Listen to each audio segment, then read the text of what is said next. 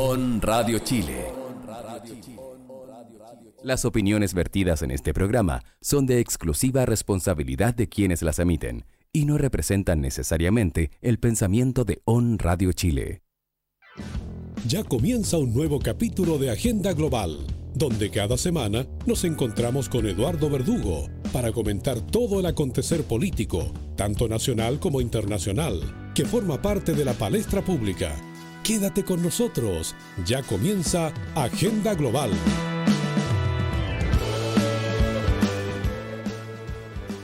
Bienvenidos y bienvenidas a este nuevo programa de Agenda Global, el programa sobre actualidad política y contingencia nacional e internacional de On Radio Chile.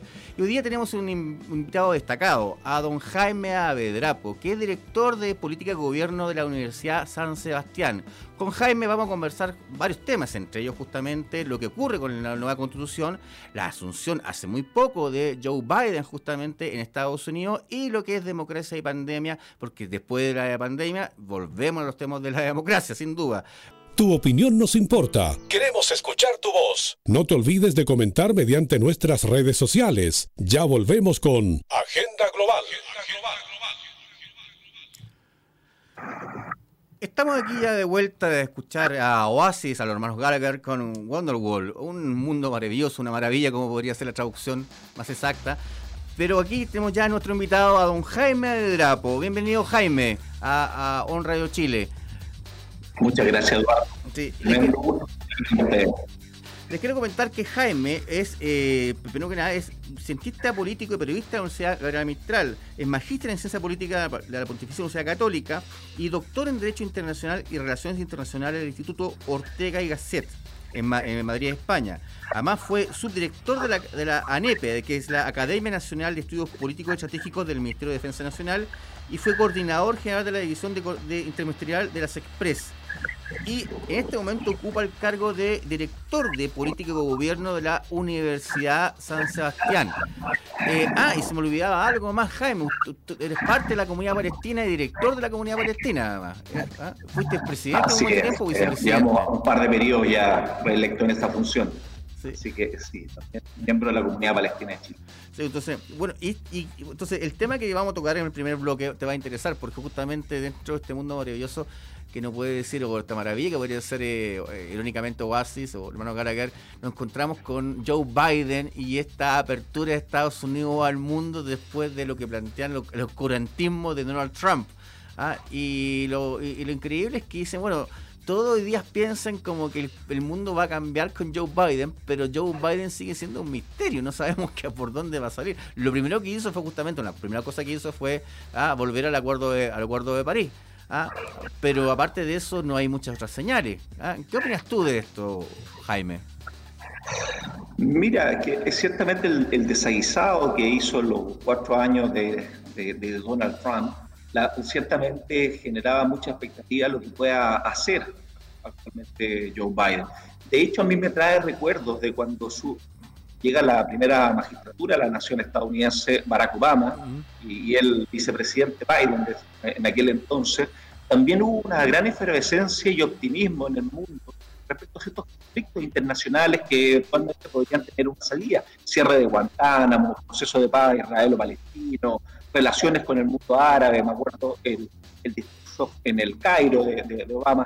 Y si hubiese esto sido una votación a nivel mundial, probablemente Obama hubiese salido con porcentaje mucho más alto todavía de, aprobación que, tuvo, porque había una gran, una, gran apuesta por él en términos de pensar que tenía un punto más multipolar, menos intervención por parte de los Estados Unidos, eh, un asunto en que se podía pensar en un desarme más real, bueno, tremendo, etcétera.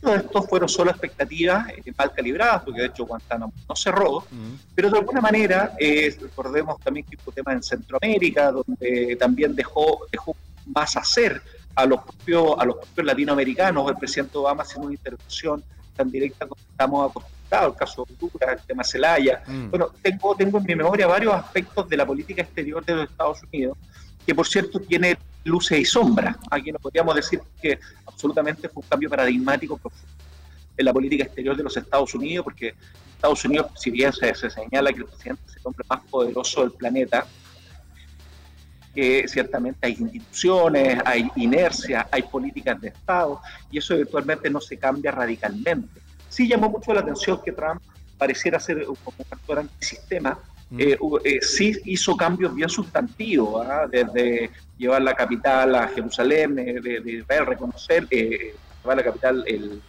la embajada de Estados Unidos a Jerusalén, el reconocer asentamiento en esa zona, el cambio de eje y la relación que tuvo con algunos países como Arabia Saudita, donde ahondó más sin importar la secuela de lo que estaba ocurriendo en Yemen, este, si, Estados Unidos estaba despreocupado del tema de los migrantes y particularmente su relación con América Latina, Trump fue mucho más explícito mm. eh, en esos temas, las relaciones con el propio Irán. Bueno, de alguna manera vivimos en peligro, yo creo, estos cuatro años de Trump respecto a que en cualquier minuto se podía esperar una acción eh, de difícil calibre en términos de no, no, no poder ver la racionalidad del actor eh, Trump en su toma de decisiones y de una punto muy visceral un Twitter eh, que era bastante amenazante eh, respecto a la estabilidad del orden y, la, estabilidad mundial y global.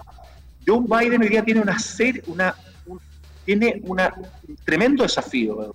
Yo lo veo en varias dimensiones, pero el fundamental es volver a recobrar la confianza del mundo en los Estados Unidos y se ve como un actor que va en declive en, relación, en su relación con China, ya no es la superpotencia de hace algún tiempo atrás, en donde, ¿no cierto?, en lo militar, pero además en lo comercial y en lo financiero, hoy día se ve un cierto declive, pero particularmente también hay una cierta desconfianza. las imágenes del Capitolio del 6 de enero mm. nos dejan, eh, nos dejan un poco perplejos de, la descomposición política que tiene en el seno la sociedad norteamericana, la división de los norteamericanos frente a la democracia que, quieren proyectar hacia el mundo.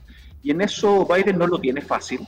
Evidentemente aquí no hay receta mágica para poder eh, a, entender que esos 70 millones de personas que estuvieron detrás del presidente Trump tienen una visión, algunos de ellos, grupos más radicales, por cierto, que esos 70 millones, más allá de ser republicano o no, tienen una visión antisistémica que probablemente le va a ser muy difícil gobernar al presidente Joe Biden. Eh, eh, estamos eh, en, un cambio de política frente a lo que es el, el, COVID-19, el coronavirus, hay un cambio de política frente al multilateralismo, hay un cambio de política frente al cambio climático, hay un cambio... Son demasiadas expectativas, Eduardo, y también nosotros tenemos que entender que las democracias liberales, si hay un denominador en la crisis, con las cuales están atravesando, muy posiblemente tiene que ver con esta generación de expectativas frente al cual el ciudadano a poco andar, una vez electa las autoridades, eh, comienzan a, sentir niveles de frustración o decepción que finalmente no se consigue avanzar en lo prometido o lo que sean los programas del gobierno, un tremendo etcétera. Lo vimos también en Chile. Voy para allá porque estamos mirando a Estados Unidos, que tiene muchos desafíos muy relevantes eh, eh, en estos minutos. No sé si Sí, con eso. Sí, Jaime, fíjate que yo te escuchaba la, la, explicación que tú me das y el diseño marco y macro de cómo hoy día se, viene la gestión de, podría verse la gestión de Joe Biden. Y hay dos cosas que a mí me, inquietan también en, esa, en, lo que tú planteas. Uno, que tenemos un, un Estados Unidos quebrado 50-50 pero no no pero no es una no, no, quebrado en competencias como diría un como diría un politólogo que está que, está quebrado ideológicamente o sea hay hay visiones distintas de lo que para dónde quiere el país ¿ah? y eso eh, trae de partida una inestabilidad ¿ah? con respecto a que lo que puede hacer Estados Unidos dentro, Joe Biden dentro de Estados Unidos y fuera. Y en ese sentido, tú lo dices muy bien, bueno, ya Estados Unidos no es el país dominante, ya hoy día tiene que sentarse a ser multilateral con China que está creciendo muy fuerte, convirtiéndose en el principal actor en algunas, algunas cosas, que Europa hoy día tiene que retomar un, nuevo protagonismo, ¿ah? después del, del, Brexit, con la salida de Inglaterra, ¿ah? que, lo deja un poco débil. Y pensemos también, y pensamos también que Merkel deja el gobierno en, un, en un año más, o sea, Merkel ya está de salida, por lo cual no se, no se sabe quién va a tomar las riendas de Europa, sabiendo que Inglaterra no, no da el ancho hoy día tampoco. Entonces, Exactamente, yo creo que tú estás, estás generalizando bastante bien eh, las crisis que están viviendo las democracias representativas de alguna manera tuvimos el movimiento de los indignados. Estas cosas pueden ir mucho más profundo, porque si nosotros vemos la primavera árabe, el movimiento de los indignados, fenómenos políticos que vivimos hace tan solo 10 años, y de hecho se está conmemorando hace poco los 10 años de la Revuelta Árabe que comienzan en Túnez, y esta realidad de las democracias que han generado una gran cantidad de ciudadanos insatisfechos, en lo que algunos denominan el malestar frente a la democracia, y algunos sacan conjeturas, yo no digo que apresuradas, pero ciertamente todavía no las podemos contrastar, respecto a que la ciudadanía pareciera una eh, aspirar a una democracia más directa, por un lado, eh, aspirar a tener un sueño contra élite, o sea, el tema de la, desde la pacificación, que llega a ser llamada con tanta propiedad la irrupción de las masas, hoy día pareciera tener una suerte de muchas dificultades en la conducción y gobierno de los, de los distintos de los, de los partidos políticos, los, partidos políticos tradicionales en todas las democracias liberales, eh, los partidos doctrinarios, parecieran no eh, estar representando a un ciudadano que cambia de opinión muy rápidamente, que tiene aspiraciones, por cierto, muchas veces legítimas, pero también hay un cierto sentido de no querer hacer la fila para obtener tus derechos, sino que tenerlos aquí y ahora, en tiempo presente. Y toda esta situación de bastante tensión en un mundo, en una democracia liberal, que también hay que decirlo con la misma claridad que habíamos señalado otras características, esta globalización ha generado mucha concentración de poder y riqueza, Eduardo. Entonces yo creo que ahí también hay un elemento de rechazo y de demanda que se fracciona por distintos movimientos o lo reivindican distintos movimientos políticos o sociales, desde el medioambientalistas hasta los jubilados, pasando por una serie de actores que hoy día a lo mejor lo que están, y una lectura mía y un caso hipotético, mm. están demandando una cierta mayor altura moral, tanto política como económica, tanto de sus representantes del ámbito político, pero evidentemente cuando el individuo está perdiendo el ámbito objetivo, está perdiendo el sentido de comunidad, cuando el actor político, cuando el ciudadano finalmente se siente que el mercado o la sociedad en la cual habita está más bien pensada para satisfacer sus intereses particulares y que esos intereses particulares además se transforman casi necesariamente en derechos irrenunciables y dispuestos a reivindicarlos hasta las últimas consecuencias, ya sea articulando campañas en redes sociales o generando marcha o inestabilidad en los sistemas democráticos, se resulta cada vez más complejo en este escenario darle gobernabilidad y estabilidad a las democracias. Yo creo que la crisis que estamos viviendo de la democracia está lejos de, llegar a su fin, a pesar de, del regreso de Joe Biden, donde una de las democracias probablemente más tradicionales, donde siempre estamos muy atentos a qué pasa o, deja de pasar en los propios Estados Unidos.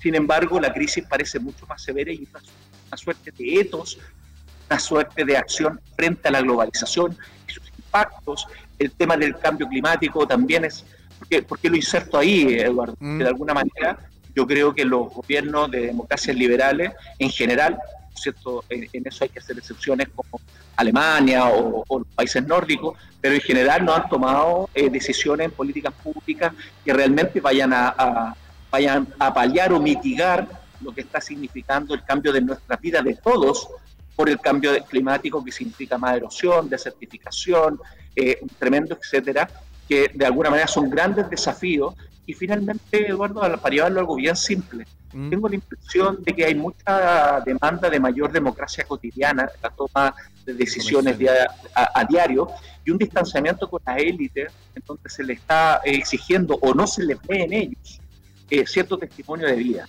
¿ah? cierta coherencia en sus pensamientos, donde como aquí en Chile señalamos con, la, los pies puestos en el barro, eh, conociendo la realidad de los ciudadanos, sino que se les ve desacoplados, desapegados de la realidad. Y creo que eso es válido desde Chile hasta los Estados Unidos, y por eso a lo mejor el voto profundo del centro norteamericano, de, aquel que a lo mejor no tiene tanta educación como el estadounidense promedio de Washington, de Nueva York, sino que él es el que está demandando y el que está apoyando actores como lo vemos también en Brasil, eh, y, estamos tratando desde la ciencia política, de las ciencias sociales, tratando de entender el fenómeno que probablemente eh, empuja mucho más a, este cambio de paradigma que se está viviendo en el mundo, cambio de época, algunos denominan, yo por lo menos lo, suelo denominar así, porque es un cambio, aquí quiero, ¿a qué me refiero con eso? Es un cambio muy profundo en nuestras relaciones interpersonales y nuestra relación con la autoridad y lo que esperamos de la autoridad. ¿ah? Eh, y, por cierto, no, no le vaticino un gobierno fácil a quienes quieran encabezar una democracia en estos tiempos, con el fenómeno, por cierto, de las nuevas tecnologías y las redes sociales, tienden a desestabilizar bastante la opinión, aceleran procesos y hoy día estamos viviendo alguna suerte de incerteza permanente, que yo creo que está detrás de, lo difícil que hoy día gobernar. Pero fíjate, Jaime, hay una cosa que, me, yo puedo, me gustaría agregar al, buen análisis que planteas tú, ah, es que el tema de la incertidumbre que se hacía como, se hace como patente ya entrando en el siglo XXI, ah, de la incerteza de la gente con respecto a cómo mira su futuro y ve justamente este desacople que existe entre la ley gobernante la ley de la, ley gobernante, la, la, ley que la, ley que produce además también, ¿ah? ¿Ah? que, que, dice bueno son expectativas, pero fíjate que las expectativas pasan también porque la calidad de la política baja también por la calidad del conocimiento. Y eso, en el concepto de la información en las redes sociales es fundamental. Y te lo comento porque hoy día, uno, te comentaba hace un poco que yo pasé a buscar a mi hijo al aeropuerto y él me comentaba que se venía riendo porque un senador republicano había comentado en Estados Unidos que el único, lo único que ganaban con el Acuerdo de París eran los franceses, porque se formaba en París. Y, las redes sociales norteamericanas empezaban a reírse del tipo que un senador republicano, ¿ah? hay una, una, declaración de ese punto, de ese calibre, está diciendo que la calidad de la política, y uno critica la calidad política en Chile, posiblemente de algunos políticos nuestros, pero en el mundo la política de una calidad de baja, ¿ah? de bajo estándar, muy bajo, y no solamente el tema de conocimiento. Porque mucha gente dice, no, hay que meter los pies al barro. Bueno, anda los pies al barro y, que la gente te diga cómo está. Pero con esa información, hazte un diagnóstico macro, cómo solucionarlo, y no te quedes en lo micro, porque lo que uno escucha, y yo uno escucha, uno escucha a los políticos, es que todo hablan de la señora Juanita y la Juanita que está aquí, la Juanita acá, ya, bueno, pero ¿cómo solucionamos a la Juanita? No con una ley, sino con un, desarrollo macro, algo, una propuesta estructural. Y todo habla de la Juanita como el ejemplo que hay que dar para que la gente entienda. La gente entiende su problema. Lo que necesita es una solución que tenga contenido macro, no, no que sea coyuntural y no que sea la cuña, que eso es lo que está pasando hoy día. Estoy de acuerdo, Eduardo, tanto que yo creo que hace, hace, hace muy poco creíamos que los programas de gobierno eran como referenciales nomás. O sea, decíamos temas de interés ciudadano, pero si se cumplían, bien, y si no, bien también, y siempre había una excusa para señalar que la oposición, que temas presupuestarios, que por lo que fuera, no se iba a cumplir con pensiones, no se iba a cumplir con las viviendas, no se iba a cumplir con la educación de calidad, etcétera, etcétera. Hoy día creo que lo que se está apelando es que, se, que el compromiso sea más real. Ah, y yo estoy de acuerdo ahí contigo que si uno hace un programa de gobierno, hay compromisos presidenciales, se señale algo, se cumple. Por eso que a lo mejor es más responsable, mucho más responsable hacer menos compromisos, pero que se cumplan y que el ciudadano perciba que realmente hay interés de llegar a puerto. Ah, es un tema súper relevante para volver a tener que en la política. Sin duda, sin duda. Y esperamos, volviendo al tema de Joe Biden, ¿ah? que Joe Biden, que no solamente son la esperanza y que, bueno, dentro de todo lo que significa sus relaciones con el Medio Oriente, sus relaciones con América Latina, que viene también un, tema también que hay que analizar, cómo son las relaciones de los demócratas en este caso con América Latina, por lo, lo visto sería muy parecido a lo, de, a lo de Obama. Pero bueno, esos son temas que conversaríamos en el segundo bloque, Invitados de lujo, música y una amena conversación te espera en Agenda Global, donde nos encontramos para conversar y reflexionar sobre los temas que tú quieres escuchar. Estamos de vuelta ya aquí en Agenda Global y conversando con Jaime Adedrapo, que es director de, la, de, Política de Gobierno de la Universidad San Sebastián. Jaime, hicimos, hicimos una pausa justamente conversando con Joe Biden y nos metimos en otros temas mucho más de mucho más profundo y, sobre lo que la democracia y la expectativa de la ciudadanía. Bueno, dentro de la expectativa que tenemos hoy día, ¿ah? hablando en, terreno ya en, nuestro país, es la, creación de esta nueva constitución. ¿ah? hemos discutido con algunos politólogos también aquí en, la radio, con algunos políticos de qué sería lo mejor. Y a mí siempre me interesa preguntarle a los invitados que, que saben del tema, bueno, ¿cuál sería la mejor solución para Chile eh, a nivel constitucional? Muchos me dicen que, bueno, que, puede ser un tipo de constitución más abierta, que no saben por dónde viene, que la hoja en blanco, que los dos tercios son muy altos, dos tercios que uno va, si uno va a hacer, si uno va al, estudio comparador, los dos tercios se, se encuentra en la mayoría de constituciones, independiente de eso, ah, uno lo ve en la constitución alemana, uno lo ve en la constitución española, lo ve en la constitución francesa, va entre dos tercios y tres quintos, pero con, básicamente con... Eh, con, doble, doble votación muchas veces. Pero a mí me gustaría preguntarte a ti, a Jaime Drapo, ah, ¿qué crees tú, qué, tipo de constitución sería la más óptima para Chile en, pensando ya en el siglo XXI? Interesante y compleja tu pregunta, pero vamos, vamos al grano, vamos al grano, no, no nos vayamos con rodeos. Mira, yo creo que finalmente lo más importante de la nueva constitución es el tránsito para llegar a ella. Ah, lo primero, ese espacio de confianza, ese espacio de volver a, creer en la democracia, que no es simplemente respetar los acuerdos, respetar las distintas opiniones de los actores incumbentes, de quienes resulten electos en el mes de abril. Y yo creo que solo ese ejercicio ya en sí mismo tiene algo muy positivo. Lo segundo es la visión tan propia nuestra, pues, de los cientistas políticos, siempre buscando en la comparada institucional algunas propuestas para mejorar nuestra calidad de vida, nuestra, nuestra calidad de la democracia, que tiene una directa relación con la calidad de vida de los ciudadanos, porque si no, la verdad es que ahí está parte del desacople entre la élite y la ciudadanía. Y en ese, en ese contexto yo creo que la, la, la, carta de, de 1980, que ya ha sido casi 40 veces, que no, no, tienen el espíritu, la, la, perspectiva de, la dictadura de, Pinochet o de la Junta, sino que yo creo que ya tiene bastante reforma, pero sí tiene un espíritu, un espíritu para, para crear las bases de una sociedad que hoy día hizo crisis lo que algunos denominan el neoliberalismo o lo que algunos denominan la carencia de solidaridad o limitar la, acción del Estado en muchos aspectos. Mm. Entonces, yo creo que hay bastante verosimilitud y eso debiera ser uno de los aspectos centrales. Más bien me estoy apuntando hacia el, al, tema, al, a los principios constitucionales. Eh, no me parece menor la discusión si es un Estado subsidiario mm. o si es un Estado solidario o si es un Estado más bien con la, con la lógica de la socialdemocracia, un Estado mucho más participativo en, en la vida diaria. Mm. Eh, yo creo que esa, esa conversación eh, tiene, tiene mucho, mucha necesidad no va a resolver el problema de la ciudadanía una vez aprobada la constitución, pero esperemos que si vea un marco, da un marco de un nuevo pacto social que vaya eh, a, generando o dibujando una nueva eh, sociedad en el mediano largo plazo, 20 años, 30 años, cambios bien, bien, relevantes. Yo no soy de la idea de que la, constitución tenga que ser muy extensa, que te amarra en muchos, en muchos aspectos, y, si esto lo convertimos en una suerte de catálogo de derechos sociales, económicos, políticos culturales, etcétera, eh, me parece que ciertamente al poco andar nuestras sociedades cada vez evolucionan más en términos de mercado laboral, en términos de, percepción frente a cómo vamos a actuar a la inteligencia artificial, cómo nos va a impactar.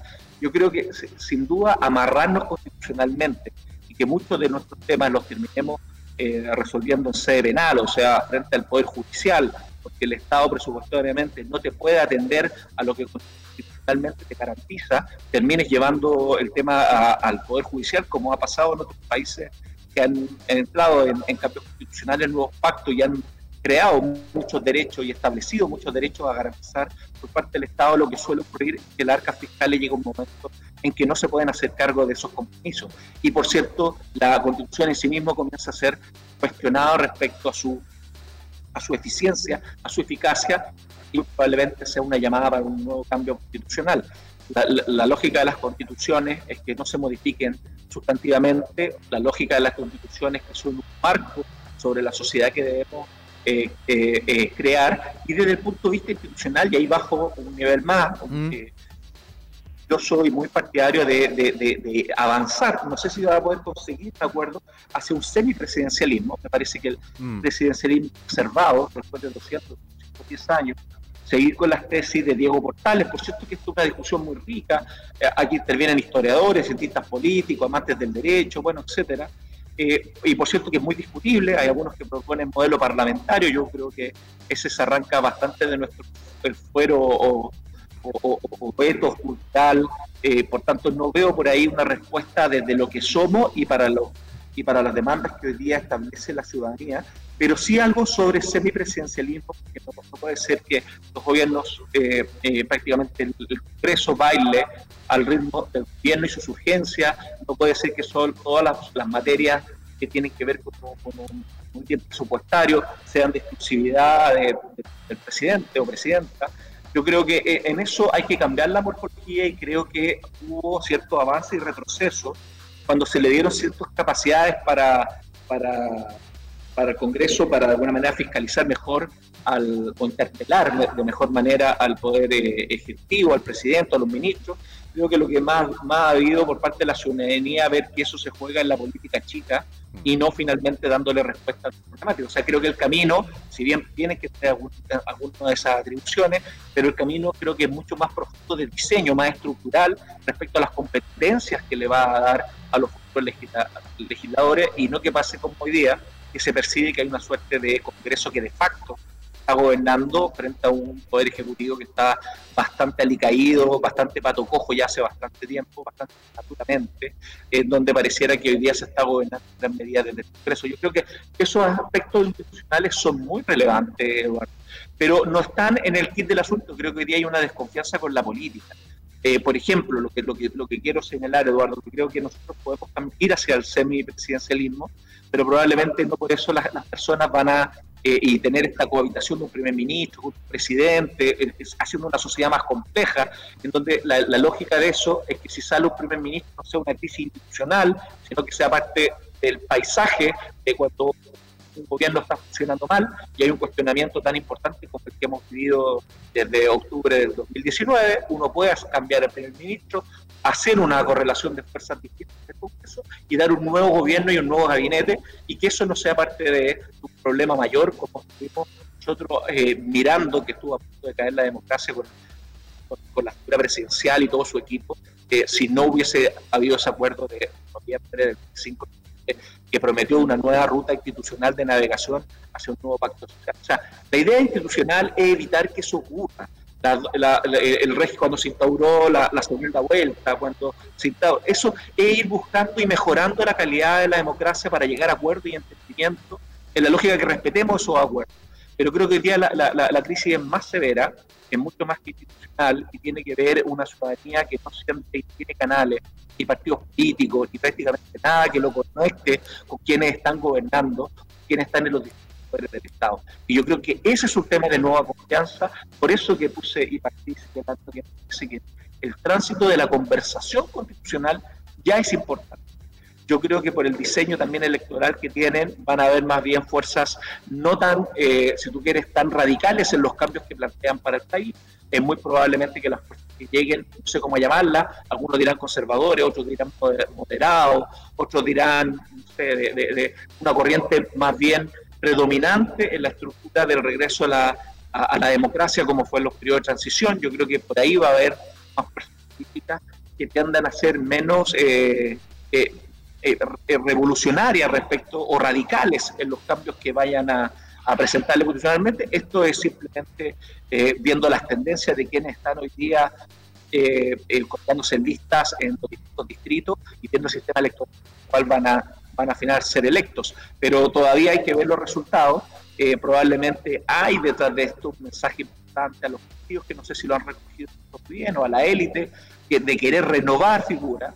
Por cierto, y Eduardo aquí con mucha seriedad, por lo menos en mirada politológica, debemos entender que las democracias se rigen a través de sistema partido. Si no hay sistema partido, te queda el sistema unipartido. Eh, lo que quiero señalar es que es bueno volver a entender que los movimientos sociales que han hecho un muy buen diagnóstico de las precariedades del país también asuman la responsabilidad de generar órganos de conducción del país y en términos de crear nuevos partidos políticos, de crear espacios para la participación ciudadana confiable y no seguir simplemente en el diagnóstico y en el cuestionamiento permanente a todo aquel que asuma una tarea de autoridad o de alguna función en el Estado, porque si vamos a seguir en esa lógica, la verdad es que no vamos a avanzar ni al bien común, no vamos a hacer las transformaciones y necesitamos, a lo mejor cambiando los partidos políticos o, manteniendo los mismos nombres, pero haciendo un rediseño importante, sobre todo desde el punto de vista de sus conductas, de lo que estábamos conversando en el bloque anterior, sobre el testimonio, sobre la potencia de los actores que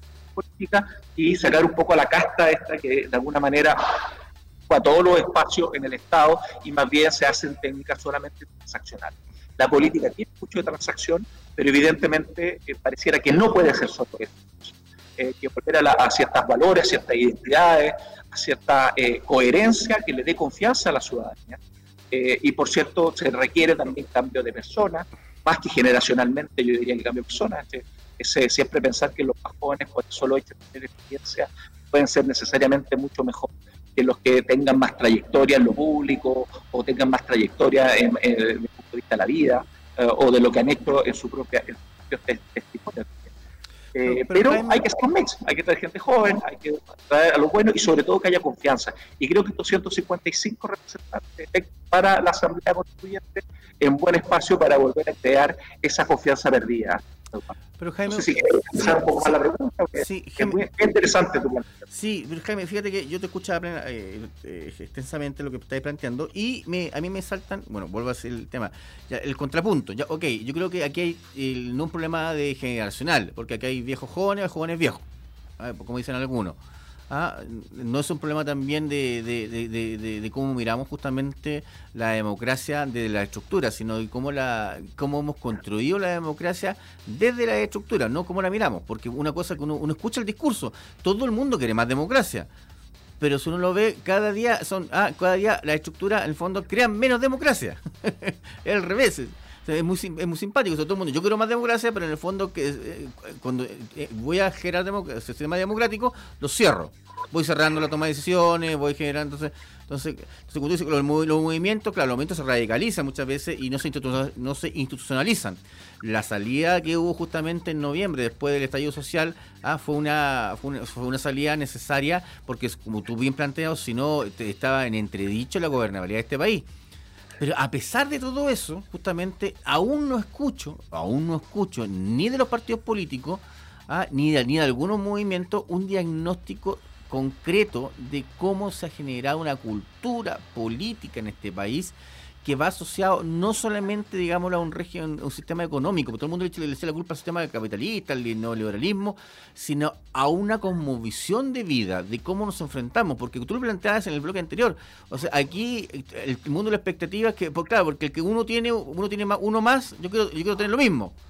Entonces, no es un problema de, no es un problema de ni siquiera de cultura política, es básicamente de convivencia socio, social.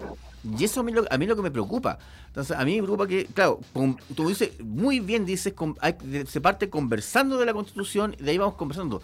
Pero ¿qué vamos, ¿qué vamos a cambiar si no hay un etos dentro de nuestra sociedad de mirarnos de forma distinta? Cuando uno decía la antigua amistad cívica, la tónica que se planteaba lo, lo, griego en un momento dado, no existe una amistad cívica. Hoy día lo, que le, lo que le pasa al vecino a mí no me importa. ¿ah? Y si el vecino tiene una camioneta grande y me la pone en la puerta, ah, ah, yo voy y le, reviento la camioneta. ¿ah? Y viceversa, el que pone la camioneta no me importa si me deja pasar o no.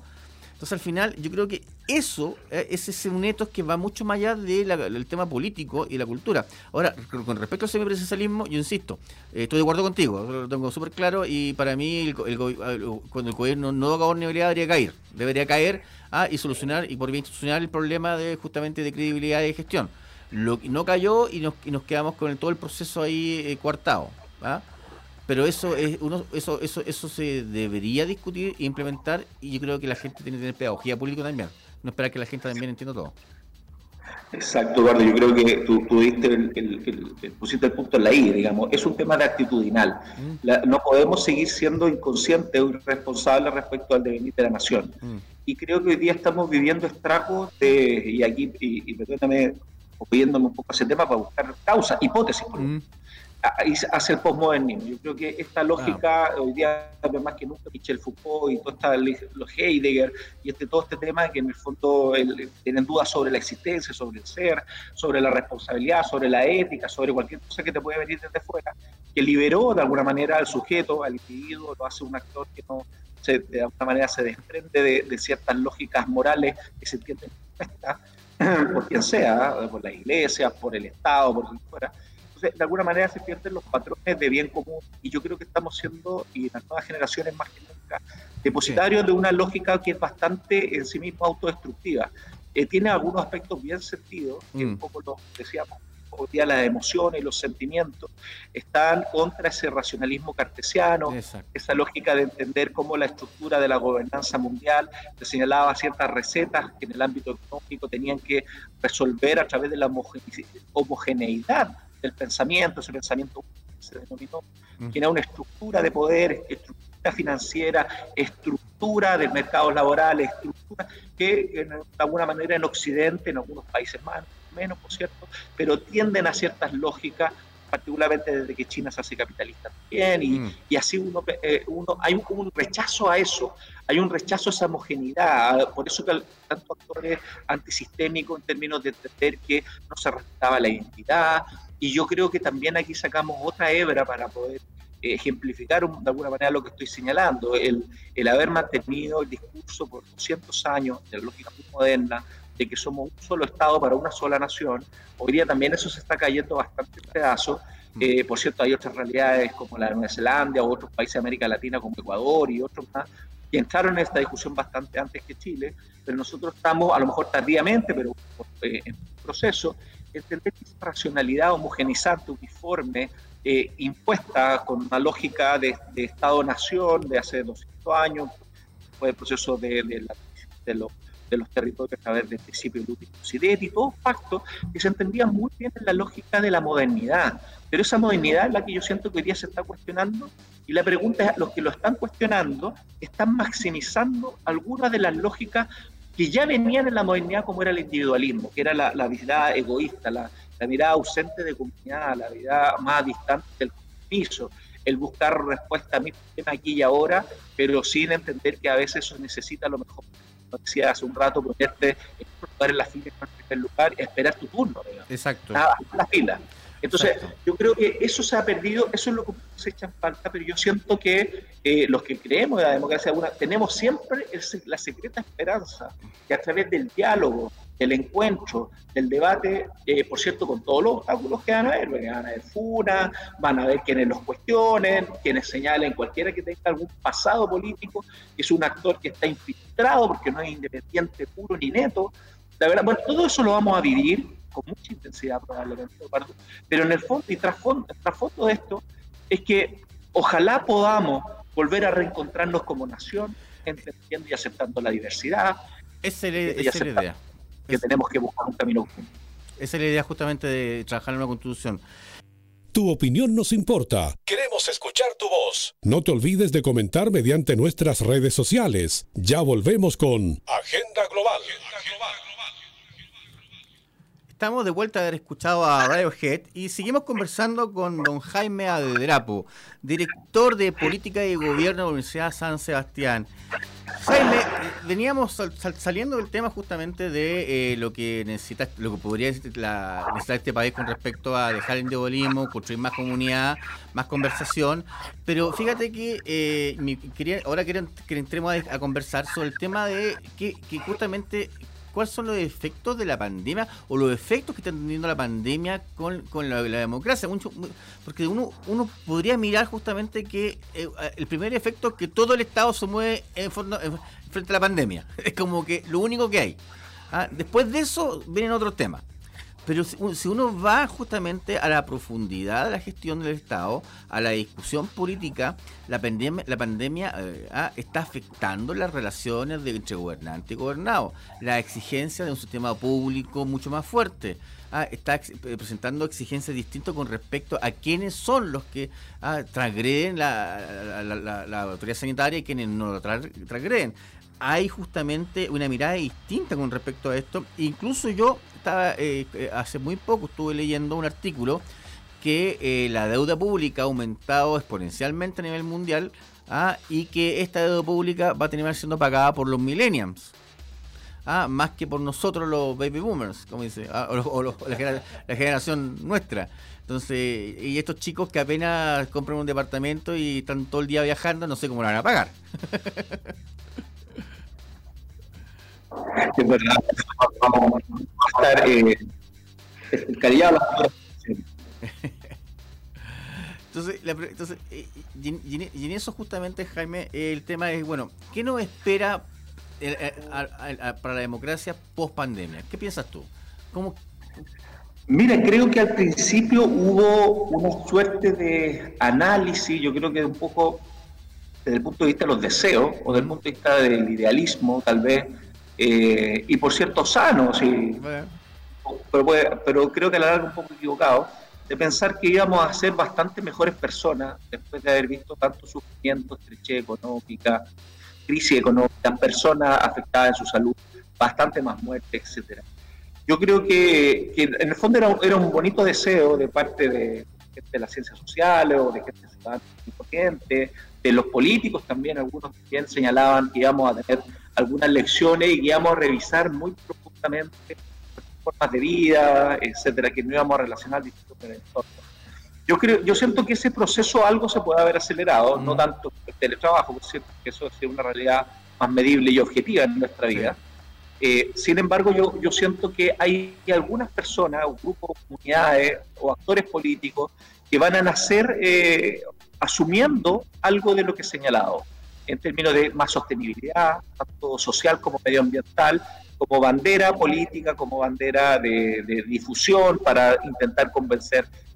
Creo que algo de eso va a haber, pero no en la magnitud ni con el impacto que habíamos pensado. Creo que la inercia a volver a ser más del mismo, eh, en términos de que, que la pandemia probablemente las demandas políticas, sociales van a ser muy parecidas a las que teníamos antes de la pandemia, con alguna realidad muy diferente como yo ya un poco más adelante con el tema del teletrabajo mm. y ciertas realidades de mercado, de, de, mercado en términos de que muchas instituciones están hoy día apostando como nunca antes en las tecnologías para, y esto va a acelerar la inteligencia artificial, por cierto, creo que va a haber menos resistencia desde todo punto de vista, y eso, por cierto, también va a afectar a nuestras democracias, a nuestras formas de vida, a la, a la legitimidad de, de, los contratos laborales, por ejemplo, a la mayor flexibilidad, a lo mejor eh, discusiones en lo político eran muy complejas antes de la pandemia, eh, aunque estaban en el tapete, en la, edad de jubilación y demás, creo que hoy día hay un mayor espacio para que por lo menos la articulación de políticas públicas,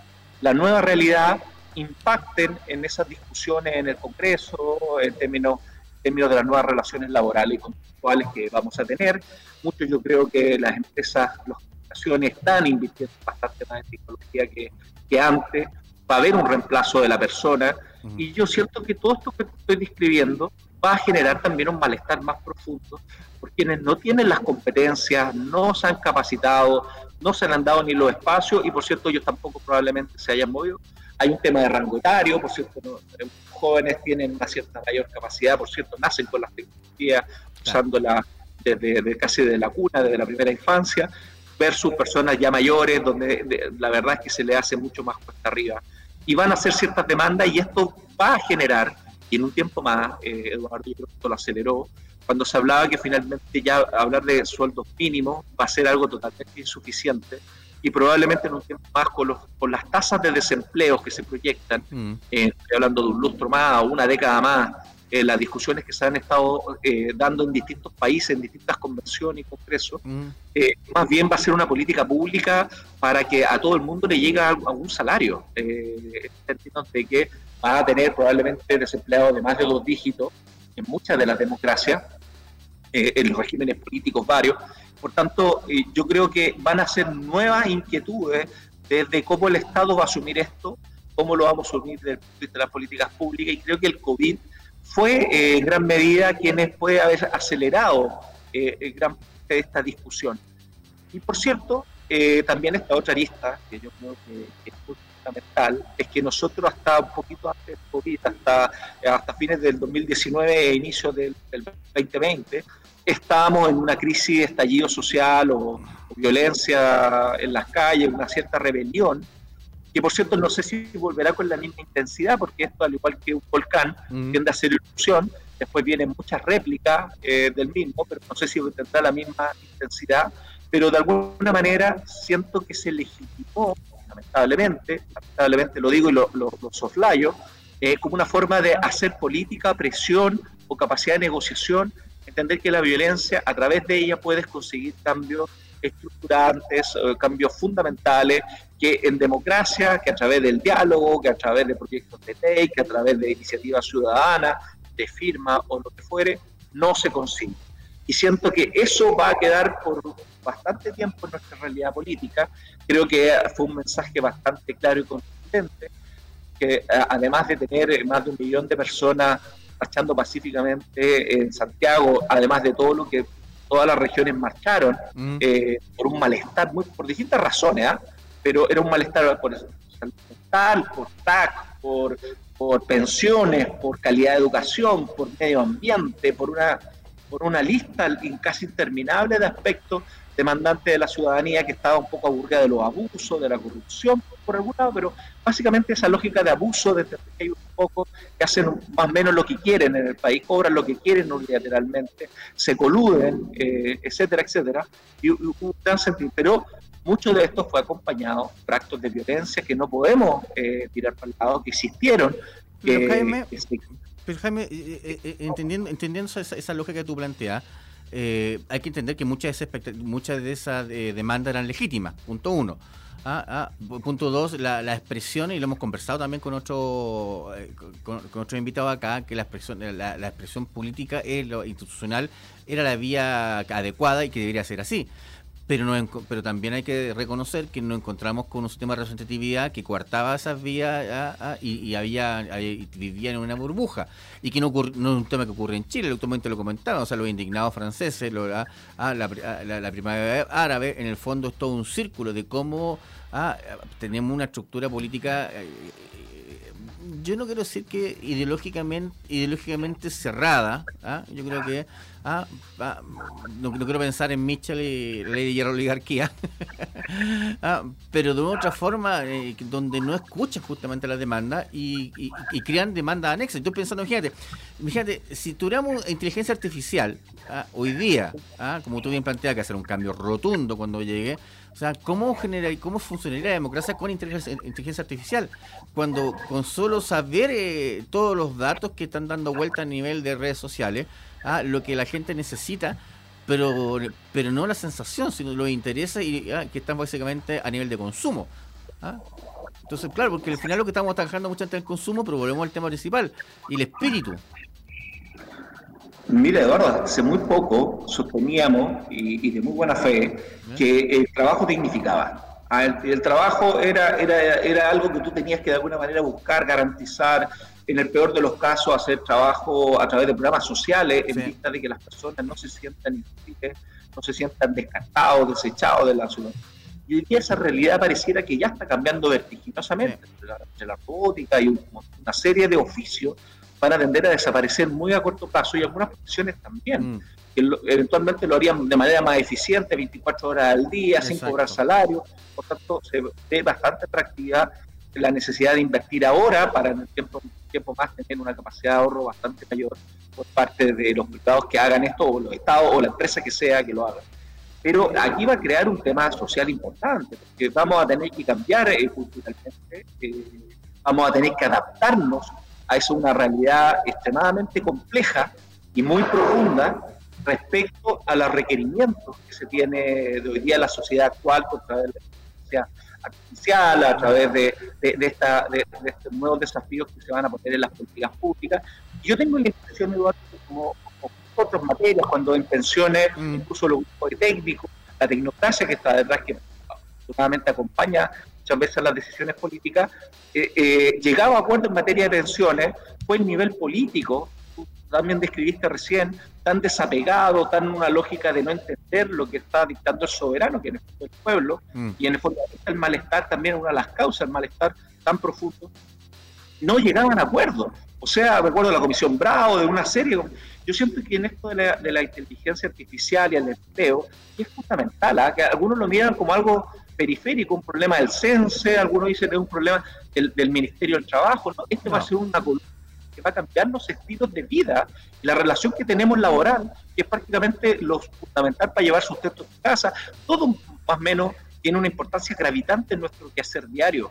Y esto está cambiando profundamente. Y yo creo que, nuevamente no estamos a la altura en, eh, en, la discusión pública, en la discusión política, probablemente las universidades han hecho bastante más aporte de lo que se pueda ver en otras instancias del aparato estatal, eh, en el Congreso, etcétera. Y yo creo que nuevamente demuestra la, una buena manera de ineficiencia de, nuestra clase política y por otra parte la falta de empatía, de ponerse lugar, porque yo creo que no se vislumbra que ellos vayan a quedar eh, sin empleo, que hay una desconexión. Hay, hay un tema, Eduardo, que aquí, y, con esto termino la idea, da la impresión de que se legisla sobre transporte público, pero nunca andan en el transporte público. Da la impresión de que se legisla sobre temas de, de, educación pública, pero sus hijos no van a la educación pública. Lo mismo en la salud y así te puedo repetir muchos ejemplos. Entonces, la lógica de desconexión de alguna manera, yo creo que está ahí, Eduardo. Eh, que sea, no, no, no, se ve en primera persona, no le afecta y de alguna forma entonces están más bien que marca este grupo de interés de presión que es capaz de meterse en su agenda, de futarlos o de, decir que tienen que ser, comillas, progres, que tienen que hablar de ciertas materias, pero los van desconectando de la realidad de muchos de otros ciudadanos. Exacto, exacto. Jaime, yo creo que el tiempo se nos está acabando y bueno, te quiero dar las gracias por esta conversación y, de hecho eh, que queda mucho. Yo creo que abriste un, un tema que hace rato que, que anda dando vuelta, que la relación política y ciencia. ¿ah? Hablamos justamente de la neuropolítica, hablamos justamente de la, de la, gestión de la inteligencia, de la tecnología de información y comunicación, cómo va a afectar el tema de la, gestión política, que no se ha tocado mucho. O sea, yo hace poco estaba viendo lo que es el Congreso del Futuro, que, que está haciendo, que hace muy bien justamente el Senado, una muy, muy buena iniciativa. ¿Ah? y que se discuten muy muy bien, pero me parece que a veces siguen desconectados, sigue siendo la burbuja nuevamente de unos pocos que no, no, no se conectan con la, alguna realidad y, no, y tampoco bajan la idea, porque la discuten a un nivel tampoco que, tampoco, que no va a la praxis. ¿Ah? Entonces yo creo que eh, y hay que seguir, la academia tiene que seguir en esa discusión, tiene que seguir dando impronta, tiene que seguir metiéndole temas, seguir justamente presionando para generar justamente que la política en este caso ¿ah? pueda, pueda generar los puentes hacia justamente al soberano, como tú planteas, hacia la ciudadanía y generar esos vínculos de realidad que falta a vínculos de hermandad, de comunidad que faltan, y no estemos justamente en discurso etéreo que, a veces no, no nos sirven para nada. Jaime, muchas gracias por estar con nosotros en este programa de Agenda Global en On Radio Chile y te dejamos invitados para una nueva oportunidad otros temas, justamente política y ciencia, o justamente el tema palestino, que también que otro tema fundamental, que interesantísimo para conversar. Así que gracias por estar por nosotros, Jaime. Espero la invitación, Eduardo. Mucho gusto, un gran programa, te mando un abrazo y espero que sea hasta pronto. Está bien, muchas gracias, Jaime. Vamos. Y eh, ustedes que nos siguen aquí en eh, Agenda Global por On Radio Chile, escuchándonos o viéndonos por streaming en este momento, los invitamos para un nuevo programa eh, ya en, ya en marzo, ya porque este último programa justamente eh, eh, que tenemos eh, en, enero, en febrero vamos a hacer unas repeticiones, justamente algunos programas que, queremos que ustedes puedan volver a escuchar, pero en marzo estamos aquí de vuelta con nuevos invitados y con muchas más ganas y mucha más fuerza para seguir discutiendo la actualidad nacional, porque se nos vienen más elecciones, más discusiones, más contingencia política y, y un país que queremos escuchar. Muchas gracias y nos vemos hasta un nuevo programa. Hasta luego. Hasta aquí llegamos con Agenda Global. Si te perdiste el estreno de Agenda Global, no te preocupes. Este miércoles a las 10 de la mañana podrás escuchar su repetición para mantenerte al tanto de toda la actualidad política nacional e internacional. Hasta la próxima. Las opiniones vertidas en este programa son de exclusiva responsabilidad de quienes las emiten y no representan necesariamente el pensamiento de On Radio Chile. On Radio Chile